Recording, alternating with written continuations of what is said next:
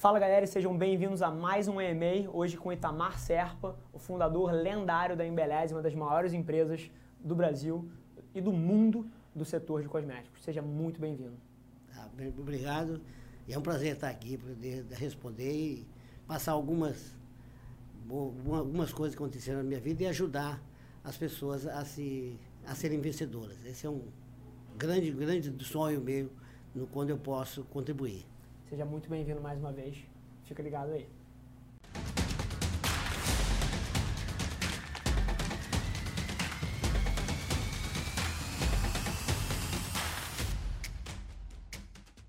Estamos de volta, mais uma vez. Se não me engano, é o quinto ou sexto episódio do e-mail. Estamos aqui com o Itamar Serpa, é um dos maiores cases de empreendedorismo brasileiro, à frente da Embeleze aí. Itamar, mais uma vez, seja super bem-vindo. E, e para a gente começar esse bate-papo, eu queria de verdade, assim, para os 5%, 10% de pessoas que não te conhecem, eu queria que a gente voltasse no tempo, voltasse bem lá atrás mesmo, é, na, nos tempos de garoto, e se você pudesse contar a sua história, o Gibi 001 da sua vida, assim, o prime a primeira revistinha lá que lançou lá atrás, por onde começa um pouco essa história? É na época de Tarzan ainda, né? Bom, é, eu nasci no, numa cidadezinha do interior do Espírito Santo, Afonso Cláudio, na década de 40, início de 40, e vivi na roça, quer dizer, até os 9 anos. Bacana. É, e, e quando eu estudei o primeiro ano do, do, primário, né, eu andava uma hora a pé, a pé para ir e voltar mais uma hora. E não tinha luz elétrica, não tinha nada, nem televisão, não existia. Interior né? mesmo, então. Interior mesmo. E quer dizer, e depois o meu pai mudou para a cidade, aí, é, nós, pra, mas continuou o colégio. Mas a cidade não tinha, só tinha até a quinta série. Eu tive que estudar em outro estado, já aos 12 anos. Então, Morando longe da família? Longe da família. E a época que a gente tem todos os colegas, todos os amigos, foi um, um muito forte né, na vida que eu tive que ir para outro estado. Fiquei três anos em Moraes, Minas Gerais. E naquela época não tinha nada de, disso aqui que a gente está vendo. A gente está numa sala que tem seis câmeras aqui dentro. Não tem nada. Naquela época não tinha. Não tinha WhatsApp, nem rádio. Não tinha direct message, não tinha Instagram, não tinha nada, nada disso. rádio, televisão, nada disso. Nem geladeira, nem E o fogão era lenha, né? Entendeu? Mas, é, é, mas a vida. Mas isso tem algumas vantagens. Não, as pessoas não podem reclamar porque vi na roça. Pelo contrário, você teve na época que é, dos primeiros sete anos da vida, que é onde você deve desenvolver toda a sua, a sua potencialidade de contato com a natureza, que, que o mundo é bom, né? E, então eu tive esse privilégio de conviver com porcos, com galinha, com gado, com boi. Aos seis anos eu candeava boi com meu pai, puxando café é, do distrito para a sede do município. Que interessante. É, então eu ia candear boi. Bem que eu não candeava muito nada, né? Porque a minha cabeça dava na, no focinho do boi, né? De vez em quando o papai gritava comigo, porque o boi podia me pisar. Mas eu estava lá querendo já ajudar. É, nessa época não tinha escola, de seis anos de idade. Mas fui candeeiro de boi. E, e, e todo esse, isso dá toda uma, uma capacitação que é, na vida profissional parece que não tem influência, mas tem. Perspectiva. Exatamente. Às, às, vezes as pessoas pensam que as coisas nascem hoje no supermercado, né? Perfeito. As pessoas compram aquele bolo pronto, esquecem que uma vaca deu leite, a galinha pôs o ovo, aquilo foi trabalhado. Exatamente. Perfeito. Então, quer dizer, não, não, isso não é razão para se reclamar. E eu acho que é, os vencedores não, não são grandes reclamadores, né? Que as pessoas têm que... Ela é que molda a sua vida. Nós mesmos mudamos, moldamos a nossa vida. Ninguém mais molda. Claro que tem condições, por exemplo, de subnutrição, sim, isso é outro, outro assunto, mas vida normal. Bom, depois, depois da cidade de Afonso Cláudio, eu, eu, eu é, estudar em Moraes, fiquei três anos, meu pai resolveu mudar, mandar eu para o Rio de Janeiro na casa de um outro tio. Então eu cheguei ao Rio aos 15 anos, 15 para 16 anos, 16 anos. Aí fui trabalhar de cobrador de ônibus, Fui trabalhar de. Trabalhar naquela época era lotação ainda. Lotação, chamava. É, eu trabalhava em Pavuna, trabalhei. É, e trabalhei em Caxias, em ônibus também, na, na, União, trabalhei em vários bairros de Caxias. Família humilde, então. Família né? humilde. Então, e no primeiro ano eu perdi a escola, né? Meu, meu, meu história foi, foi um histórico assim. Eu, eu, eu fiz o, até o primeiro grau é, em quatro estados, Espírito Santo, Minas, Minas Gerais. Minas Gerais, São Paulo e Rio. Rio. Quer dizer, é, foi tudo, tudo tumultuado. Tanto é que é, só entrei na, na, escola depois dos 20 anos que eu entrei na universidade. Mas, mas é, aprendizado, então, que, quando eu vim em 57 para o Rio, fui para casa do meu tio, então trabalhei nesses, nesses trabalhos, que são trabalhos dignos, né? não tem nada demais. Eu acho que eu não tenho nenhum arrependimento de ter feito isso, esse trabalho. Eu acho que o ruim é, é você não, não, não estudar e não trabalhar. Eu acho que estudar e trabalhar são coisas que não se excluem, não, são excludentes. Perfeito. Agora, quem você quiser ir para balada todo fim de semana, quiser fazer todo dia, é, aí realmente é, é a vida que você escolhe, mas é, a vida é feita de escolhas. E eu te, passei, depois eu estudei, fui, fiz o curso técnico de Química, lá em Botafogo, morava em Belfor Roxo, então bem longe. Sim, conheço. Eu chegava, tinha dia que chegava no, no ônibus, eu, eu vinha no ônibus de, de Nova Iguaçu, ele passava por Belfo Roxo. Eu soltava lá. E muitas vezes eu acordei, muitas vezes eu acordei, dormia no, e acordava no ponto final. Com o cobrador me chamando. Oh! E eu vinha a pé, porque não tinha mais ônibus, de, de Nova Iguaçu até Belfo Roxo, que é duas horas e meia.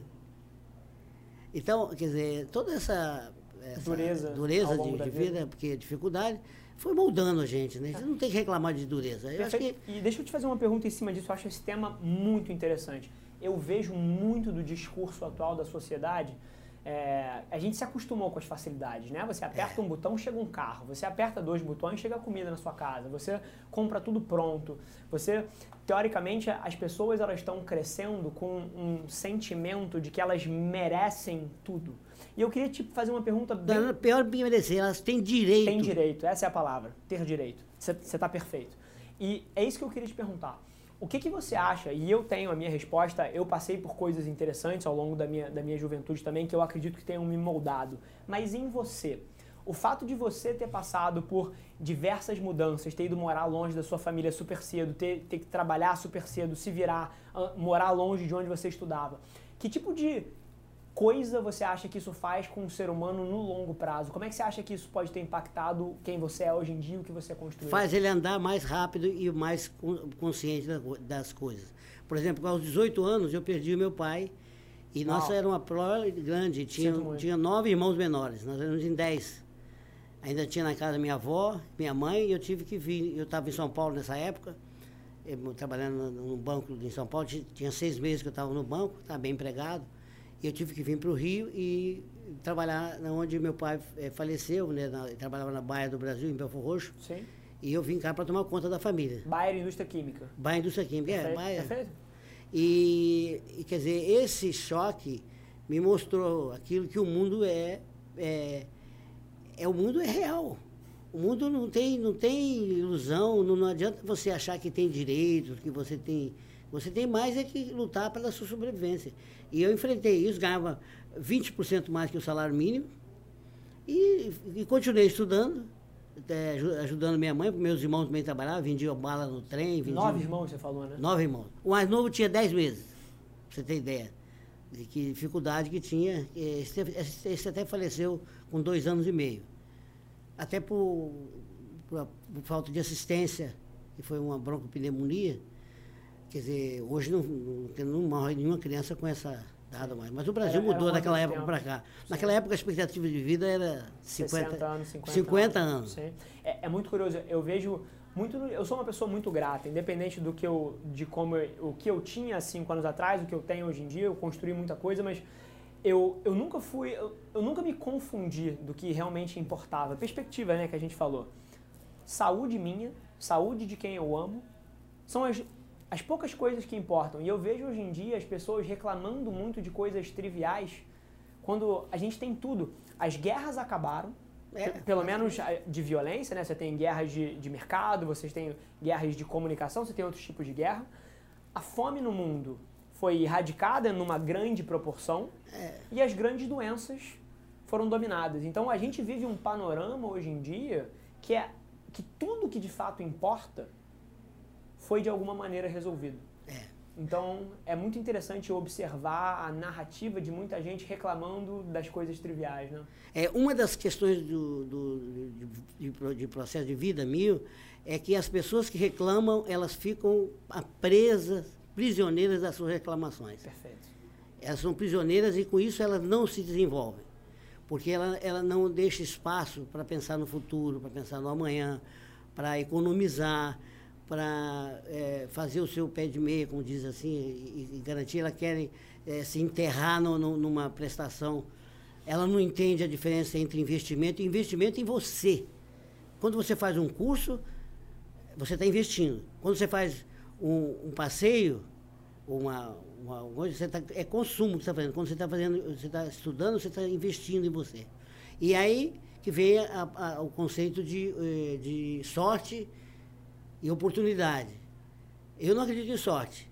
É. Eu acredito que a oportunidade aparece, você estando preparado, você pode, eh, pode aproveitar, embarcar, ela. Né, aproveitar ela. Perfeito. Mas sem isso, você não tem condições de desenvolver. E as pessoas eh, pedem tempo com reclamação.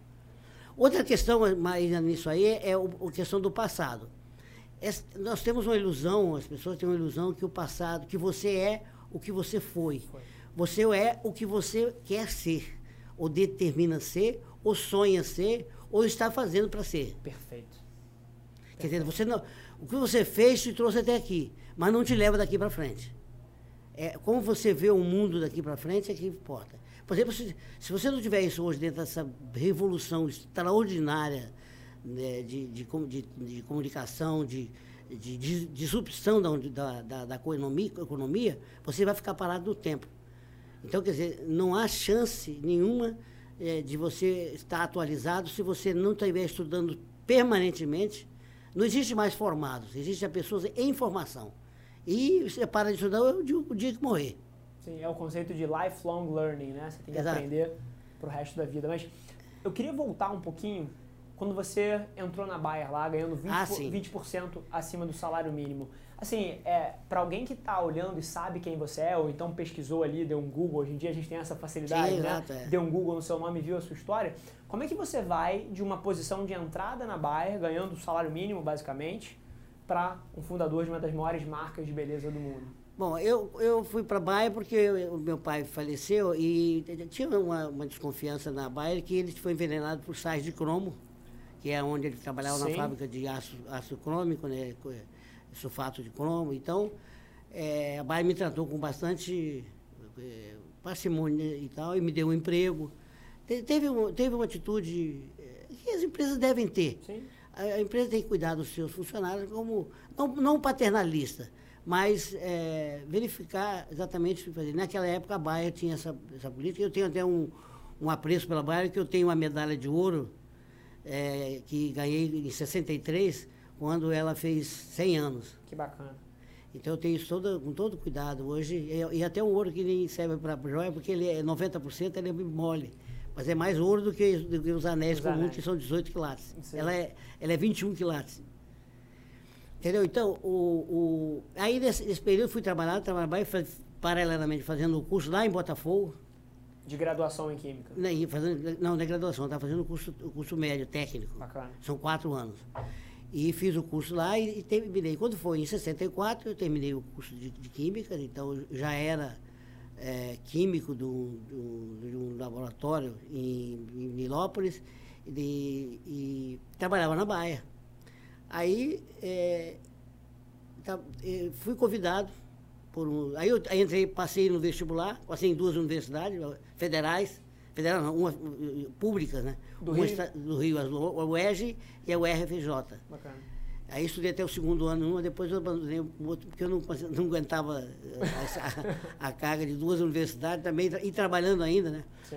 E a Baia foi aí, eh, nessa vez, também, outra, outra vez, muito, muito mais. Ela me deu uma bolsa de estudo que era um salário mínimo porque me viu o esforço, né? Olha bem, e, e, ter coragem de largar um emprego naquela época, um dos melhores empregos no, em Belfort, não tinha melhor emprego do que trabalhar na Baia. E eu tive a coragem... A fábrica deles ali é enorme.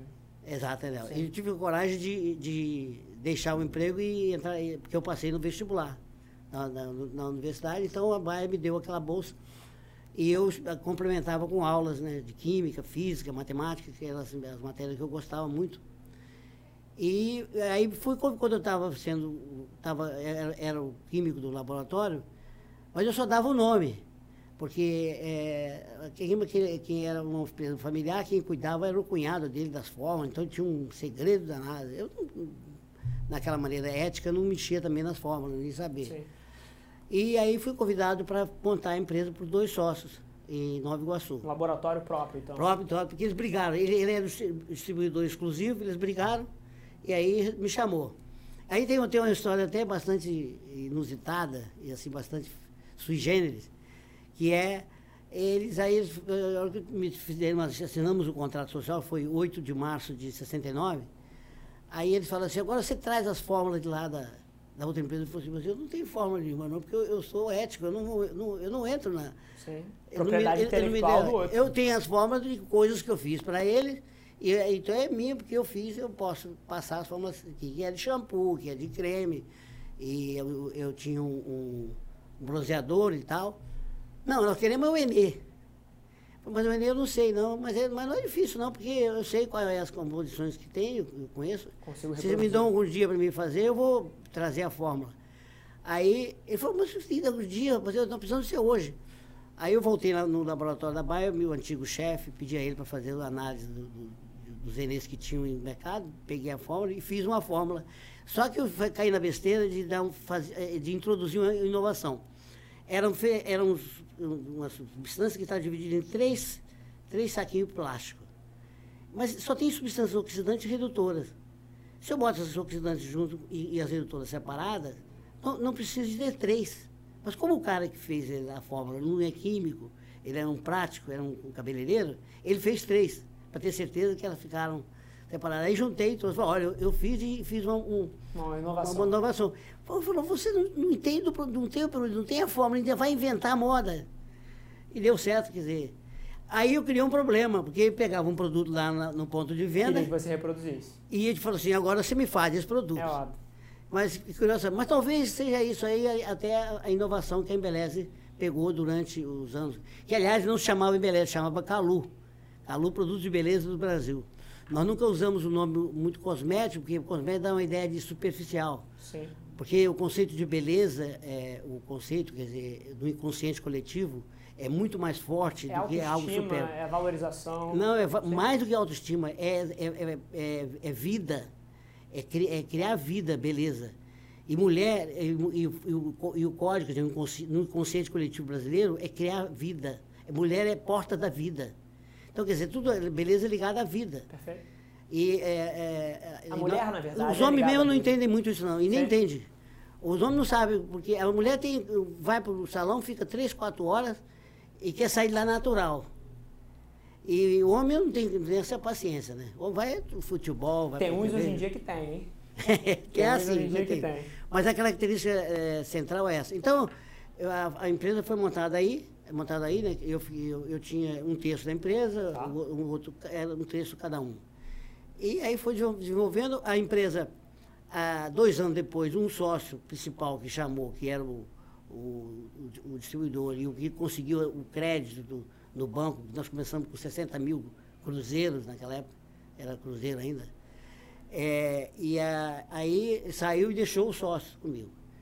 Aí o sócio também tinha não tinha, não tinha umas atitudes muito boas na área de vendas, que ele era um homem de vendas. Sociedade é uma coisa delicada. É, aí nós, dois anos depois, eu, ele saiu também, e fiquei sozinho. Com 100% sozinho. É, aí, eu fiz, aí eu fiz aquelas bobagens que a gente não tem, é, não sabe lidar com dinheiro, não conhece nada de empresa, tinha vindo da universidade há pouco tempo, nunca tinha ouvido falar em negócio. Dei a sociedade a um irmão e a um colega de, de, de, de, de primário. E, e fiquei, eu tinha 100% da empresa, fiquei com, com 40%. que negócio de bobo, né? E, mas depois saiu, esse sócio saiu logo em seguida, porque não, não, não deu certo, e, e, meu irmão saiu depois, uns anos depois, e aí a empresa continuou só minha, depois, depois disso não botei mais sócio, não. Interessante. E, e na história da Embeleze, você se considera alguém que se envolveu em, em qual parte do negócio mais? Na parte de desenvolvimento de produto, na parte de marketing e vendas? Qual foi o, o teu grande papel ali? Você desenvolvimento de produto e marketing. Marketing. É a, é a minha área específica dizer. Que é contraditório um pouco do que eu, eu, eu, do que eu dedicava. Eu dedicava muito mais à matemática, eu gostava muito de matemática. Eu, como hobby, gosto muito de astronomia, astrofísica. E, mas, eu, mas a minha característica mais é comportamental. Perfeito. É, em termos de relacionamento, apesar de, de ter um não aparentemente relacionamento, porque eu sou de característica introvertida.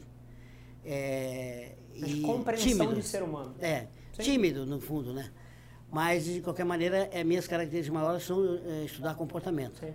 Mas o motivo que eu perguntei isso é porque, estando à frente da empresa há décadas, você com certeza viu a forma como as empresas precisam se comu- comunicar mudando muito ao longo dos anos. Então, assim, o que se fazia há 40 anos atrás não é o que se fazia há 30 anos atrás, não é o que se fazia há 20 anos atrás, não é o que se faz hoje.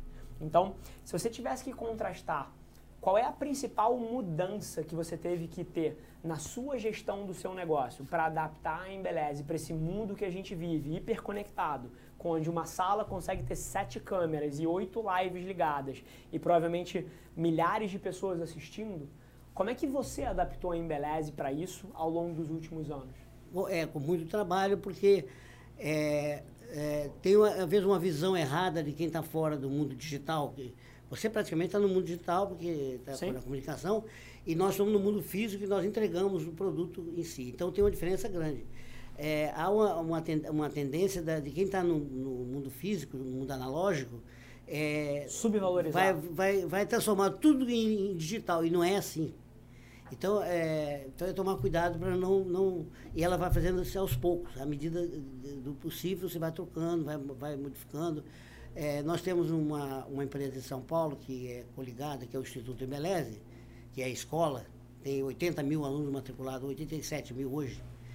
É, ela, ela, a, a parte contábil dela já é feita fora da empresa.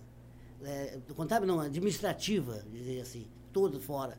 Porque eh, não precisa mais você ter aquelas pessoas dentro, porque está tudo automatizado. É só dar a entrada na nota fiscal, na saída lá, fácil. Logicamente que no- eu não posso fazer ainda na, na, na, na indústria, mas, mas, de, de- mas cada dia mais elas, nós auto- automatização. Agora você tem que estar a par para vocês não fazer coisas que não estão, as empresas não, não estão maduras. E eu já cometi muitos erros de querer informatizar áreas que ainda não estavam organizadas em termos de processo. Então, se você, se você organizar o desorganizado, é o caos. Você, Perfeito? você tem que organizar ele primeiro e depois você é, é, inf- informatizar e botar dentro dessa, dessa coisa. Agora, isso é um movimento é, imenso, rápido e às vezes, às vezes você não consegue acompanhar a todas as- modificações que tem. Nós estamos há muito tempo já agora de colocar é, robô virtual é, dentro do faturamento e ainda não conseguimos colocar o nosso. Estamos com projeto dentro.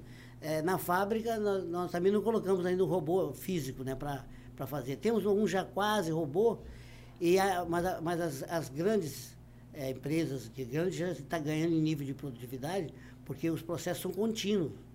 Quer dizer, a mistura, por exemplo, você vê um shampoo, você faz ele todo, todo automatizado. Nós não temos volume para isso ainda. Então, quer dizer, é uma, é uma, é, é uma, é um estudo constante e você tomar cuidado para não, não- nem ficar atrasado e nem adiantar demais na, na- na- na- nas mudanças que estão tendo. E a gente tem hora que consegue, é, não consegue perceber isso. Na comunicação mesmo, muita gente não percebeu. O mundo político no Brasil e no não perceberam as, as redes sociais e a gente quebrou a cara. Sim. Nas últimas campanhas, inclusive, foi um diferencial grande. A gente assessorou algumas pessoas. O... Ih, estamos com alguém na linha? Maravilha, vamos ver aqui. Fala, cara, você está ao vivo no EMA com o Itamar e comigo. Seja super bem-vindo. Fala o teu nome e de onde você fala. Oi, meu nome é Rafael, falo de Anápolis, extremo sul da Bahia.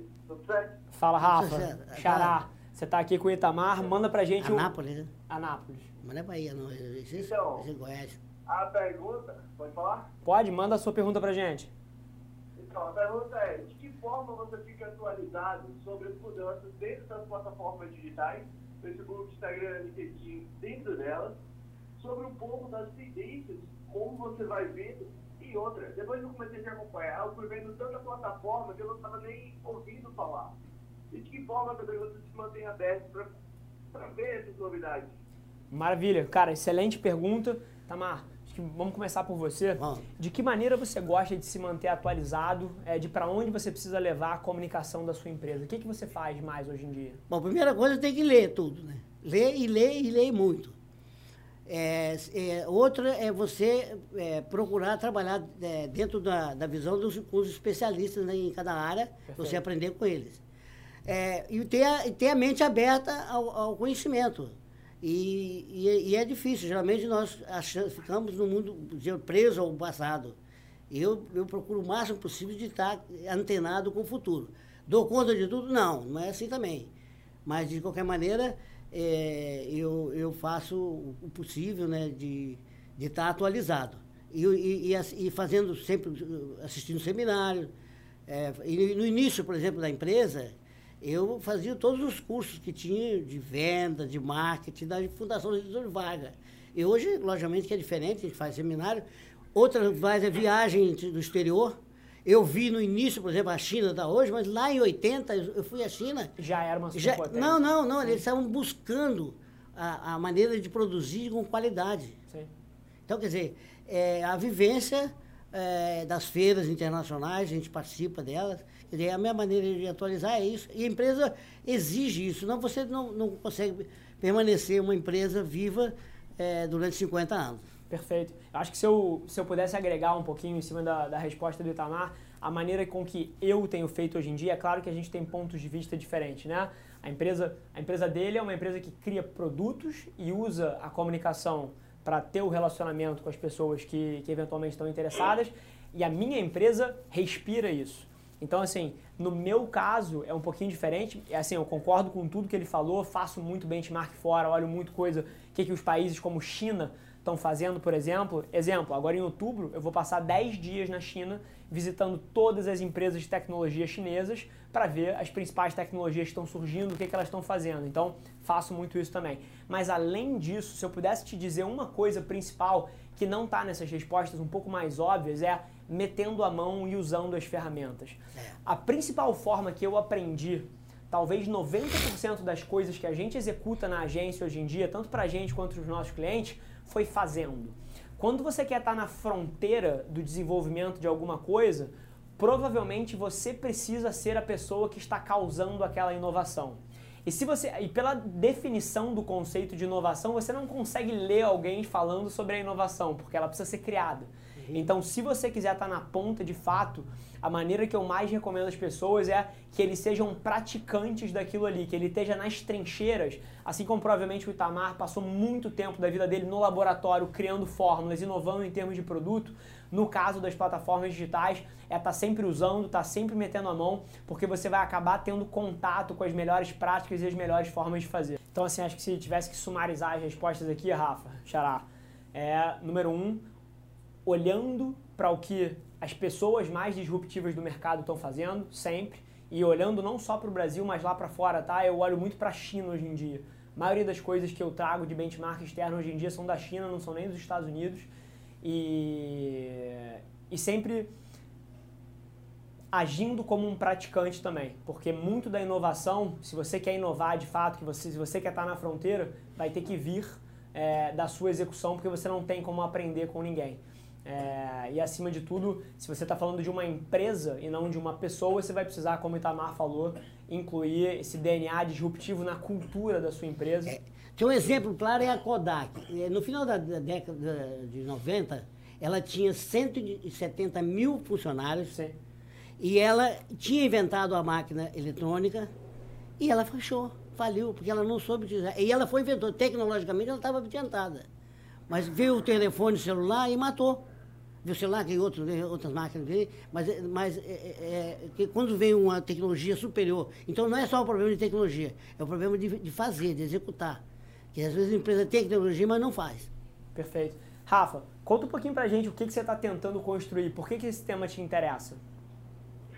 Então, eu tenho uma agência de marketing digital, que é uma versão miniatura do que você tem hoje. Legal? Mas eu me espelho pra caramba do que você tem feito e é mais ou menos essa linha que eu quero trabalhar. Maravilha, cara. Então, assim, se eu pudesse te dar um, um último conselho de um praticante que está no mesmo mercado que você, 90% das coisas que eu aprendo hoje em dia são executando. Assim, toda a inovação que eu, grande inovação que a gente tem aqui dentro da agência, a gente tira da própria execução do dia a dia da Fazendo. agência. Fazendo. Maravilha? Maravilha. Agradecer. Fechado, cara. Pô, qualquer coisa, manda um DM aí e continua me atualizando dessa tua jornada. Show? Beleza. Obrigado, Rafa. Abraço, meu irmão. Valeu. Tchau. Tchau, tchau.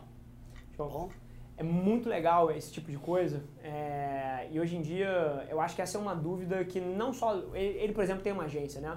Mas eu acho que esse tipo de coisa serve para qualquer negócio.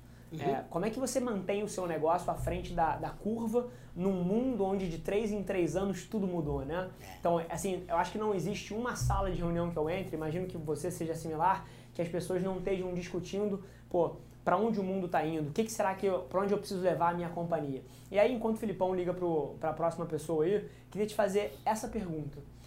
De onde hoje em dia você tira os, a, os próximos passos da Embeleze? Porque assim, se tem uma coisa que a gente tem certeza é que o que te trouxe até aqui não vai te trazer para os próximos 10 anos da empresa.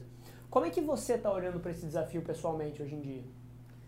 difícil, é, o- é o, é o problema. Porque é o seguinte, um dos erros da, da parte de te- tecnologia disruptiva é ver a tecnologia disruptiva como coisa fundamental, como principal. E, na verdade, o principal são as pessoas. Perfeito. E se, e, e se você não falar em pessoas, tanto é que a última eh, encontro em São Paulo eh, foi pessoas. E todo mundo está falando, mas isso já está há muito tempo falando isso aí. Se você não tiver as pessoas eh, com, com essa visão de transição, você não, não consegue modernizar. Então eu tenho, eu tenho que, que, que botar o meu pessoal a, a estudar, a, a aprender, a deveria botar a mão na massa, como se diz, para fazer as coisas. Não adianta querer teorizar, querer querer estar tudo pronto.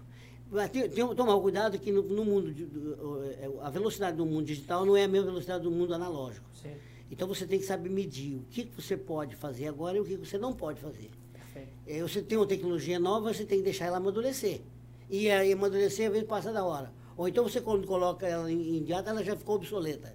Quer dizer, é um dilema. Sim. Mas é tudo junto, misturado. Sim, perfeito. E é curioso isso que você falou. Por exemplo, uma das principais coisas que eu acho que várias marcas estão, teoricamente, errando, ou então valorizando demais uma tecnologia que ainda não está madura, é, por exemplo, tá aqui o óculos de realidade virtual? Não. Mas é realidade virtual. Eu vejo tanta gente no mundo de publicidade falando de realidade aumentada, realidade virtual e que as marcas precisam estar lá, mas o consumidor ainda não está lá. Aí, Tá longe. Se você fala de uma realidade Brasil, por exemplo, Ih, piorou. Assim, você está falando provavelmente de 0,0001% das pessoas que têm um, um acesso a um aparelho desse. Então, eu acho que você colocou um, um tema perfeito. Porque por várias vezes as empresas, elas tentam dar um passo maior que a perna que os consumidores não dão e às vezes o oposto acontece. Os consumidores dão um passo e as empresas não dão outro. Mas eu acho que você colocou um ponto super legal que é uma coisa que eu tento enraizar aqui. Porque uma coisa é você, você ser eventualmente uma empresa de duas, três pessoas. E aí a inovação vai vir, pô, daqueles fundadores ali que estão ali. Mas quando- quantos, quantos funcionários tem a Embeleze? 1.500. Quando você tem uma empresa de 1.500 funcionários, você precisa que as pessoas sejam a inovação. Mas aí a gente encontra um outro dilema, porque, por exemplo, aqui a gente tem uma cultura de autonomia, de cabeça, de, de testes e de aprendizado. Mas nas empresas grandes, por várias vezes as pessoas se sentem sufocadas pelos processos, pelo orçamento, pela cabeça de um chefe que tem 50 anos, está quase se aposentando e não quer tomar risco. Como é que você trata isso lá na Embeleze? Dificuldade total. Sim? Eu tenho um lá, eu tô com um na agulha, assim. Ele, ele tem bastante tempo na empresa, ele precisa de trocar a área dele. E não é fácil. Não é fácil porque é, é, é aquele, aquele, é aquele que eu digo que o pior funcionário que tem é o mais ou menos. Perfeito. Que ele nem é tão bom para ficar e nem tão ruim para ir embora. Então é difícil, difícil, isso é uma dificuldade grande e isso atra- atrasa a empresa, atrapalha, mas a gente tem que fazer. E tem que ser feito. a- e nós, como empresa de 50 anos, já tem gente aposentando. Sim. Tem gente que não quer aposentar. Porque a aposentadoria é uma, é uma invenção nova, invenção da, da- depois da Revolução Industrial. E ela baseia em premissas erradas. Eu estou com 78 anos, mas eu estou ativo. Trabalhando E eu acho que se eu parar de trabalhar, eu morro. Então eu não quero morrer. Se eu quiser morrer, é fácil. Eu, eu quero trabalhar até os 100 anos, juro por Deus. Ué, mas se eu, o- se eu viver até E eu os nós 100 temos exemplo do Neymar, que já até os 103, né? Sim, sim, perfeito. Está com alguém na linha de novo? Pô. Fala, cara, você tá ao vivo com o Itamar Serpa aí comigo, seja super bem-vindo. Fala teu nome e de onde você tá falando. Oi, Rafa. Boa tarde. Boa tarde, Tamar. Meu Boa nome tarde. Ana Paula. Ana Eu Paula. estou falando de Santa Catarina. É Ana ou Bruna? É Ana. Ana Paula. Ana Paula. Maravilha. Fala aí, Ana, tudo bom contigo? E aí, beleza? Tranquilo. Solta pra gente a tua pergunta e dá uma, context- uma contextualizada é, no que, que você tá tentando construir, por que, que isso te interessa. Vamos lá, então. É o seguinte, eu trabalho numa empresa há oito anos. É, eu assumi a parte de marketing, na verdade, de criação, há uns dois anos. E a empresa ela tem um grande potencial. É, tem, tem 15 lojas é, e mais um site que agora foi pro ar. Bacana. É, va- é, é, vare- é varejo de mo- é, é varejo de moda ou é comida? Ah, não, é varejo. Eu vendo de eletromóveis, celulares, essa linha. Tá bom. Só que é uma empresa familiar. E essa empresa familiar, ela tem, então, dois filhos, mais né, um patrão e mais minha patroa. E ela é, é muito complicada. O meu maior problema é, é que eu quero, é que eu entrei para abrir realmente o negócio, né? Eu quero fazer acontecer. Só que a minha maior dificuldade é que eles não investem, eles acham que isso não é importante. E eu não sei como proceder. Eles têm uma plataforma de um site é, que é show de bola, tipo, que poderia estar faturando milhões. Porém, eles não dão investimento. O site está faturando 100 mil, que é a mínima coisa. É, E eu não sei como proceder porque é uma empresa familiar. Perfeito. Gente, então não está ao meu alcance também lá investir, porque né, eu não tenho autorização para isso. E eu não sei como proceder. Eu gostaria de fazer as coisas realmente acontecerem. Perfeito. Eu acho que a gente está prestes a mudar a sua vida.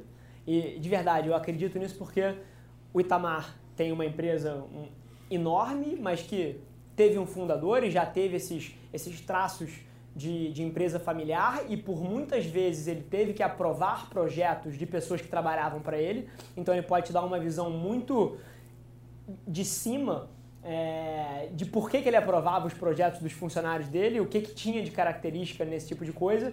E eu tenho, antes de abrir a agência, tenho 5, 6 anos de carreira em empresa familiar também, inclusive crescendo ela, justamente trazendo coisas novas para uma empresa que estava à beira da morte.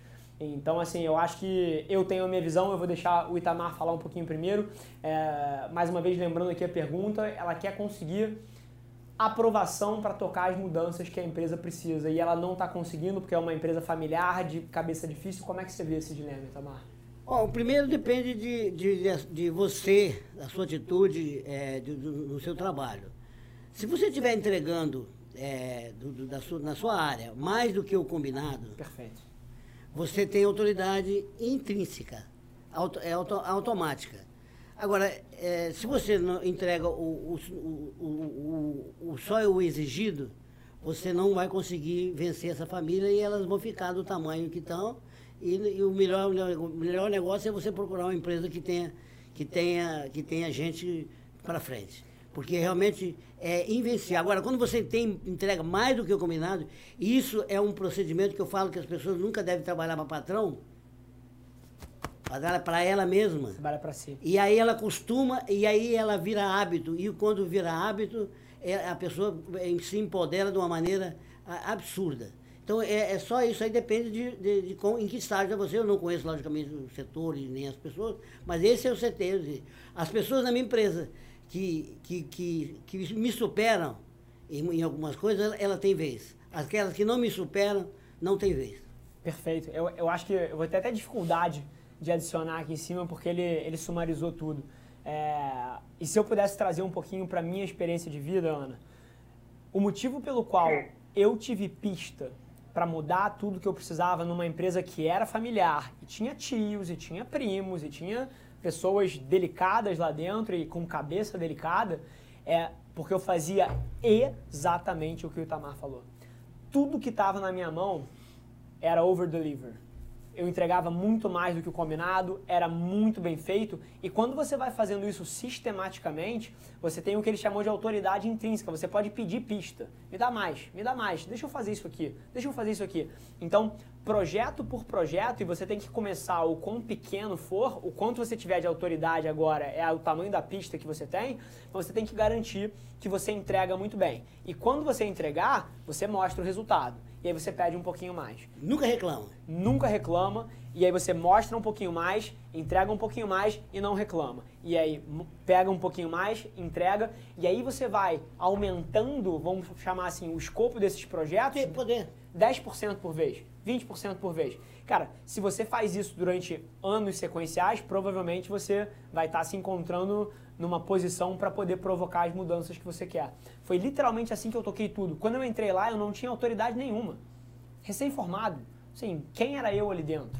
Só que eu fui entregando sistematicamente as coisas e automaticamente você vai podendo ter autoridade para pedir um pouco mais, pedir um pouco mais.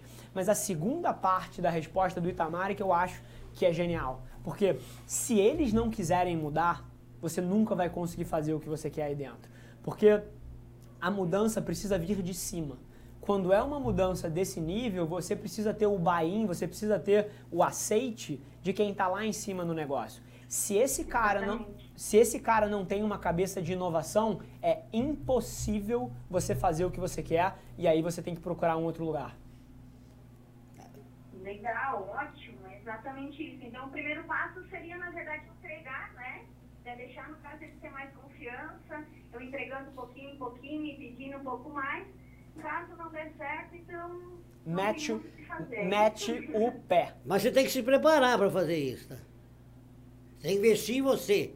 Que se você não investir em você, você não tem condição de fazer sozinho. Investir outra coisa, de relacionamento também, se você tem equipe que trabalha com você.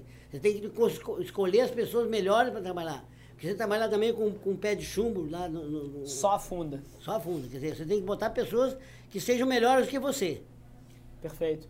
E, e acho que você entendeu na veia, assim, a maneira que você ganha pista aí dentro é entregando mais do que o combinado e se mesmo assim você identificar que eles não têm a cabeça de querer mudar, cai fora. Cai fora. Tão simples, Boa, tão simples quanto isso. sem, sem medo. Quantos anos você tem?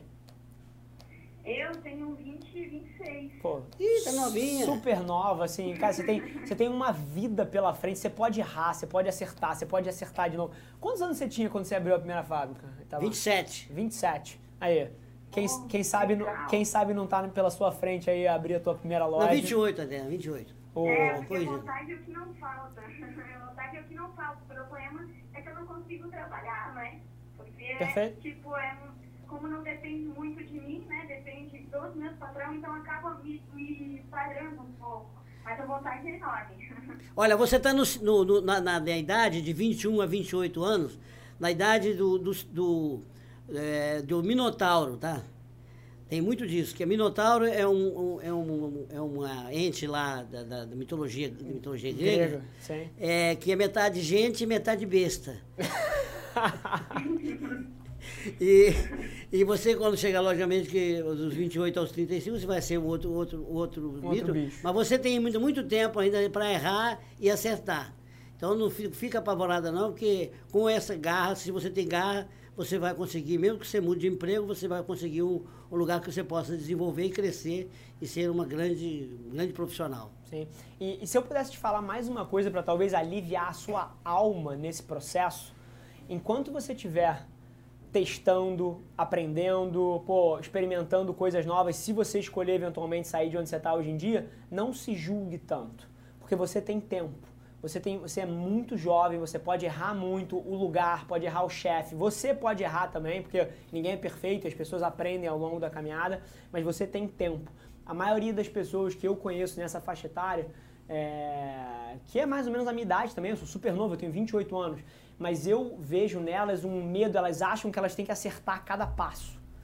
Cada passo minúsculo da vida tem que ser milimetricamente pensado e certo, e não é assim. Esse perfeccionismo não funciona. Não existe. Não existe. Perfeito. Ana, vai com tudo. Poxa. Vai com tudo. Entende que se você souber que você fez o melhor com o que você tinha na mão naquele momento, isso é bom o suficiente, mas não tá só na sua mão. Se você entender que eles não têm essa cabeça, mete o vazare. Poxa, legal.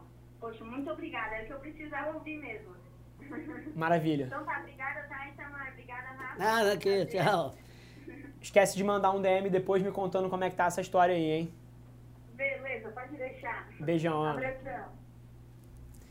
É, é muito bacana isso. Assim, acho que agora a gente chegando a um, a um pouquinho final do programa, o, eu acho que a internet, se tem uma coisa que ela deu que é muito legal, é esse tipo de acesso. Poder, Assim, se a gente, conhecimento. se a gente volta 20, 30 anos atrás, 15 anos atrás, pô, uma jovem que eventualmente estava passando por um dilema desse, ela não conseguia entrar numa live, colocar o telefone dela e falar Ah, não, com duas é- pessoas assim. Isso é, isso é excepcional. Isso é excepcional, isso me fascina todos os dias. Isso é uma coisa de arrepiar, de, de- é coisa muito, muito, muito grandiosa. A revolução que isso dá é, é, ela é estrondosa. Nós nem, nem imaginamos, nós estamos, nós estamos num, num DX dela ainda, estamos no zero do- da revolução que vai dar do conhecimento. Se a gente pensar, por exemplo, na imprensa de, de Gutenberg, né, de mil, mil, 1454, quer dizer, gente- é, é, é, é muita coisa, é muita coisa, porque o conhecimento vai grande. A Revolução Industrial, no, primeiro, no, no primeira, primeira parte do 1800, Século XIX, sim. século XIX, é porque ele não falou falar século, não, eu penso 19 é o, é o outro, né? Então, ela, ela tinha, nós tínhamos 95% das pessoas na miséria. Sim. Passando fome. Hoje é o contrário, doença. nós só temos 5. Sim. E, e, e é curioso, eu sei que você também é super ativo nas redes, pô, tem mais de 60 mil, 70 mil seguidores no Instagram, produz conteúdo no LinkedIn. E, e assim, se você volta 10 anos atrás, as pessoas não tinham acesso ao teu ponto de vista, ao meu ponto de vista. E, e eu literalmente me arrepia, como você falou, o fato de que provavelmente a gente mudou a vida de uma menina agora. Com- Mudou. Com 30 segundos do nosso tempo. Aliás, aliás o nosso, o nosso é, propósito é transformação de vida. E sabe como eu estou usando o termo agora, depois dos 50 anos? É, transformando vida, é, transformando vida, transforme-se. Para você transformar a vida, transforme-se. Porque você- só consegue transformar outros se você se transformar. Porque se você não se transformar, você não consegue mudar ninguém. As pessoas mudam, pelo, e é pelo exemplo, não é pela, pela, pela conversa fiel. Então, eh, se você quiser transformar, você transforma. Tem uma, uma lenda da, da chinesinha que casou, eu vou simplificar, eh, e casou e ela ia morar com a, a, a sogra. Mas descobriu que a sogra era uma megera. Então ela foi no, no- no tratador da, da aldeia e pediu um veneno para matar a velha. Sim. Aí o cara e falou assim, então, eu vou te dar um remédio, só que tem, você tem que não prometer. Primeiro não conta ninguém. E você vai dar uma dosezinha leve todo dia. E agora você tem que fazer uma mudança de comportamento. Você vai tratar ela melhor do que a sua mãe, ou melhor da sua amiga. Você vai tratar ela com todo o carinho possível. Ela é uma megera, né? Assim, mas isso tem que fazer, senão eles vão te descobrir. Passou meses, aí ela voltou lá e falou, eu quero que você me traga um remédio para me cu- curar a minha curar a minha, minha sogra, porque ela é uma santa. Quando ela mudou o comportamento Quem dela. mudou? Sim. Então, só que é uma lenda, mas, mas ela é lógica. Quem mudou foi a pessoa. Então, você quer que o outro mude? Mude você. Perfeito. Tamar, foi um prazer sentar aqui contigo hoje. Deixa eu te fazer uma pergunta. Se o pessoal te, quiser conseguir, quiser consumir um pouco mais da tua história, do teu ponto de vista, onde eles podem te encontrar mais hoje em dia? Onde você está mais presente na internet, nas redes, é dando palestra, é um livro? Como é que o pessoal Não, pode eu, consumir um eu tenho eu, é, no- é no Instagram. Maravilha, no Instagram, a principal É, é. Maravilha, o pessoal vai, vai colocar o, o, o teu arroba ali para o pessoal poder seguir. Exato. Foi um prazer sentar contigo. É, se você está ouvindo isso aqui, seja no YouTube, no Spotify, qualquer que seja a plataforma, é, tira um print da tela, me marca, marca o Itamar para a gente saber que você está ouvindo. Foi um, foi um baita de um prazer, uma honra sentar contigo aqui, uma puta de uma história. É, e a gente se vê no próximo episódio do, do AMA. Super obrigado. Pode contar comigo, tá? Se precisar. Mais.